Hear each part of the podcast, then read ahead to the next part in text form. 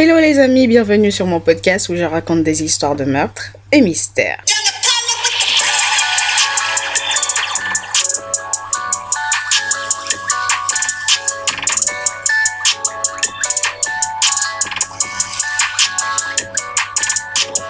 Pour les nouveaux bienvenus, je m'appelle Osnel et je suis là tous les lundis et les vendredis pour vous raconter les histoires les plus sordides, les histoires les plus what the fuck qui existent dans ce monde. Alors, petit disclaimer avant de commencer, je tiens à vous rappeler que ce contenu s'adresse à un public averti. Ce contenu est déconseillé au moins de 12 ans. Alors, j'espère que vous avez passé une très bonne semaine. Euh, la mienne, elle était, I don't know, j'ai oublié un rendez-vous qui était très très important mardi dernier et en fait, euh, je dois reprendre en fait euh, rendez-vous du coup, mais sinon tout va bien. Don't worry about it. Je vais bien. Vous voyez à ma voix que ça va mieux que la dernière fois. Donc, je pense que j'ai la toux et le rhume qui m'ont lâché du coup, donc je suis, yeah, I'm free finally, finally. Donc voilà, c'est un peu le update de ma semaine, en tout cas. Alors, je sais que vous n'êtes pas là pour écouter l'histoire de ma vie, hein, même si c'est intéressant. Je, sais, c'est pas très, très, très intéressant, mais bon, voilà, je dis ça au cas où. Euh, donc, on est là pour parler d'histoire de meurtre, euh, de mystère, euh, de crime, de passion, de, de tout ce que vous voulez. Donc, on va rentrer dans le vif du sujet. Et aujourd'hui, je vais vous parler au cours de ce podcast et du prochain podcast de deux tueurs en série qui ont commis des crimes pratiquement à la même période. Et vous savez la meilleure, vous, savez, je, vous dis la meilleure, mais la cerise le, gâteau, c'est qu'ils étaient voisins. Non mais je vous jure, là, quand j'ai découvert ça, j'étais en mode, what? Non mais la dinguerie du truc, mais la grosse dinguerie. Vous imaginez le délire? Genre, je sais pas, John Wayne Gacy et euh, Jeffrey Dahmer, voisins qui commettent leurs crimes pratiquement à la même période, c'est une dinguerie mais quand j'ai appris ça, j'étais en mode waouh, waouh, waouh. Bref, je vous annonce donc que nous allons parler de Harrison Graham et de Gary Ednick. Aujourd'hui, nous allons parler du coup de Harrison Graham. So, let's get into it. Alors, qui est Harrison Graham? Alors, il est né Harrison Frank Marty Graham et il a vu le jour le 9 septembre 1959 à Philadelphie en Pennsylvanie et il était l'aîné d'une fratrie de de cinq enfants. Et en fait, il était le seul enfant de la famille à avoir un certain retard mental. Mais en plus de son retard mental, il avait en gros un énorme, mais énorme problème de discipline. En gros, c'était pas un enfant facile, quoi. Littéralement, littéralement pas facile. Donc, il va faire ses études, il va aller jusqu'en seconde au lycée avant d'abandonner l'école. Et d'après sa mère, ce moment où il a arrêté l'école, ça a coïncidé avec le fait euh, qu'il se serait fait hospitaliser dans un hôpital psychiatrique en 1971 pendant deux ans. Alors, on ne connaît pas la véracité en fait de ce truc parce que, enfin, voilà, ça n'a jamais été prouvé. Donc, on, prend ce qu'elle nous dit comme, euh, voilà, on, voilà, on prend ça comme ça. Donc, il aurait été hospitalisé pendant deux ans. Après son hospitalisation, il va rentrer chez lui, il va essayer euh, de reprendre une vie normale. Et du coup, il va chercher du boulot et il va trouver du boulot dans la construction. Donc, il va travailler dans la construction jusqu'en 1979 où il va prendre euh, son, son indépendance euh, totale. Oui, enfin, c'est à cette année-là qu'il va quitter le domicile familial. Donc, il va emménager dans un petit appartement dans un quartier assez chaud au nord de Philadelphie. Et il va commencer malheureusement à sombrer. Qu'est-ce que j'entends par là? La météo. Donc le truc c'est que bah, il a emménagé seul. C'est quelqu'un qui a un retard mental, quelqu'un qui est pas facile à vivre. Donc euh, faut se dire qu'il a pas énormément de potes, euh, des trucs du genre. Donc son ami va devenir en quelque sorte l'alcool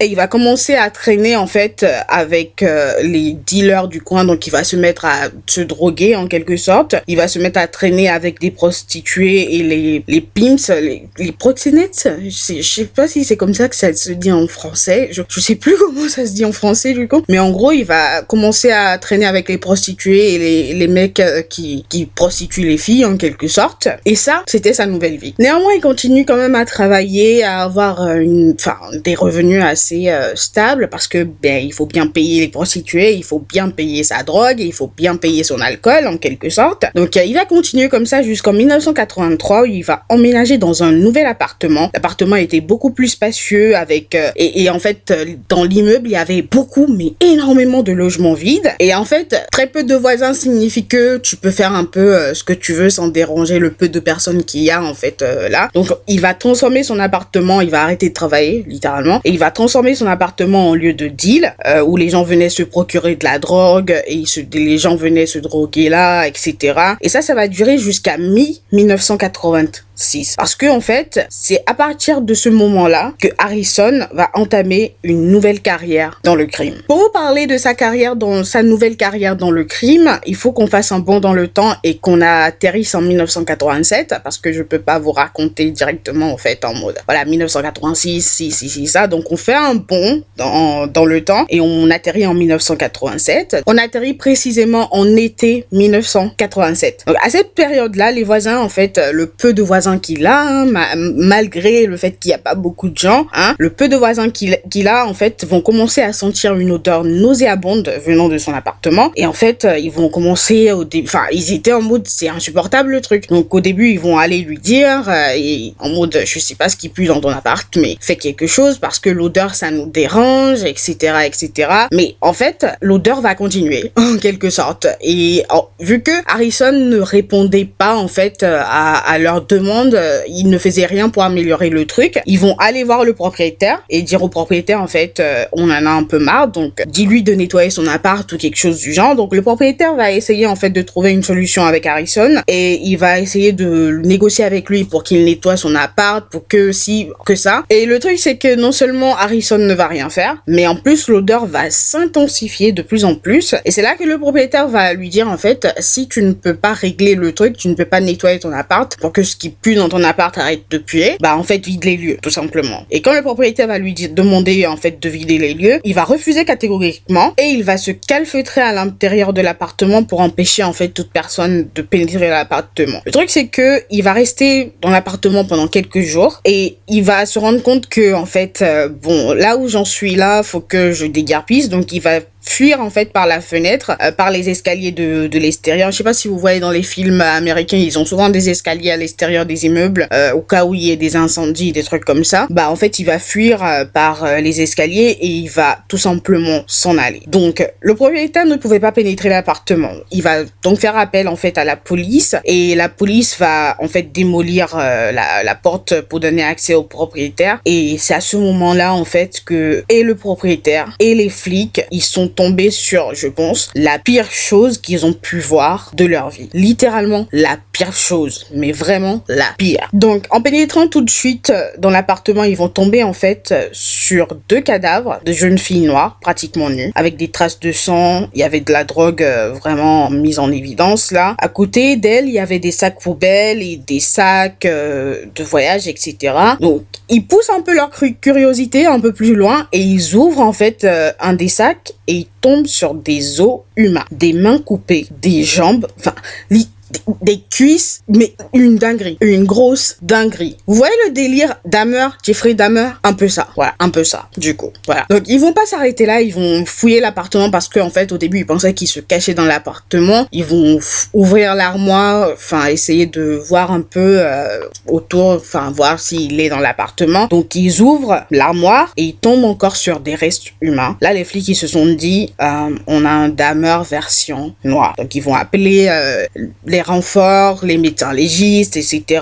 Au total, ils sont tombés en fait sur sept restes humains, y compris cadavres, et en fait les victimes ont été identifiées comme étant Cynthia Brooks, 27 ans, Valérie Jaminson, 25 ans, Marie Jeter Matisse, 36 ans, Barbara Mahoney, 22 ans, Robin Deschazor, 29 ans, Sandra Garvin, 33 ans, et Patricia Franklin, 24 ans. Alors, la première victime a été assassinée un an avant la découverte, et les deux dernières victimes ont été assassinées dix jours avant. Donc, vous vous rappelez quand je vous ai dit, en fait, que à partir de mi-1986, il a arrêté, en fait, son activité de dealer dans son appartement, et il ne laissait plus personne pénétrer son appartement. C'est c'est parce que en fait il s'est mis à tuer des gens en fait tout simplement voilà et il disposait les corps il découpait les corps euh, enfin voilà, il récupérait les os, enfin Jeffrey Dahmer, version noire. Et d'un autre côté, il est important de noter que l'une de ses victimes, c'est-à-dire Robin, Robin Deschazor qui avait 29 ans, elle était en fait sa petite amie. Elle était la petite amie de Harrison. En gros, le gars, il n'a épargné personne, même pas sa petite amie. C'est dingue, c'est dingue. Donc bref, il sera arrêté le 17 août 1987 et il sera inculpé du coup de sept meurtres capital. Donc son procès va débuter le 7 mars 1988 et il va immédiatement refuser en fait un procès avec jury. Du coup, et il va plaider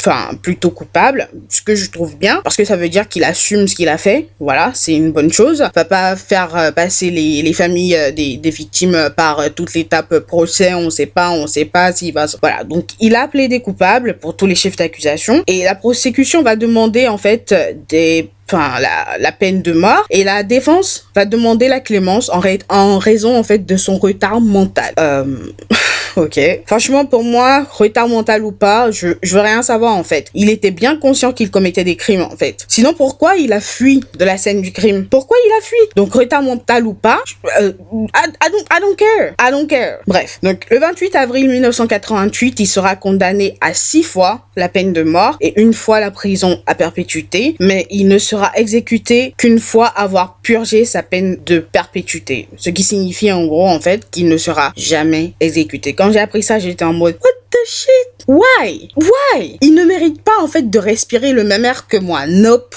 No. Bref. Et la meilleure en fait de cette histoire, parce que je vous, je vous ai donné en fait son nom tout de suite, je ne vous ai pas donné le, surnom qu'on lui donne en quelque sorte, donc je, je, je vais faire l'introduction et ensuite vous donner son surnom. Euh, la meilleure du coup, c'est que après son procès, son avocat va faire la demande auprès de la police pour qu'on lui rende en fait son nounours, le Cookie Monster. Si vous ne savez pas ce que c'est, tapez sur internet, c'est un nounours, voilà, euh, qu'il avait en fait depuis longtemps et euh, il était attaché tellement à ça. Et en gros, c'est la seule chose en fait qu'il a pris en partant, en fuyant de chez lui. En gros, euh, c'est le seul truc qu'il a pris en, en, fuyant parce que voilà, il était super attaché à ça. Donc son avocat va demander qu'on lui rende son nounours. Et c'est de là que lui vient en fait son surnom, le Cookie Monster Killer. Franchement, je lui aurais bien rendu hein, le nounours après avoir mis en fait des coups de ciseaux dedans. Voilà, juste comme ça. Je, je balance ça juste comme ça. Because why not? En fait. Why not? Bref, donc il purge en fait euh, toujours sa peine euh, de perpétuité jusqu'à ce jour. Donc si vous voulez lui envoyer, euh, je sais pas, quelque chose de personnel, voilà, par exemple votre crachat en recommandé, vous pouvez le faire. Je lui enverrai bien en fait les crottes de mes lapins que je ferai passer pour du raisin sec, pourquoi pas. Hein. Non mais sérieusement quoi. Retard mental, retard mental ou pas en fait, ce genre de personne mérite, il mérite le pire en fait. Il mérite pas de respirer le même air que moi. Like no. Donc voilà les amis, je m'arrêter là, l'histoire d'aujourd'hui. J'espère qu'elle vous aura plu. Je retrouve une prochaine fois pour une nouvelle histoire, hein, pour parler du coup de son voisin tueur en série qui a commis des crimes au même moment que lui. Non mais c'est une dinguerie, c'est une grosse dinguerie. Donc on se retrouve une prochaine fois pour une nouvelle histoire. En attendant, je vous souhaite une bonne journée, une bonne soirée, tout ce que vous voulez, bon appétit, tout ce que vous voulez. Portez-vous bien et faites de bons choix. Bye guys.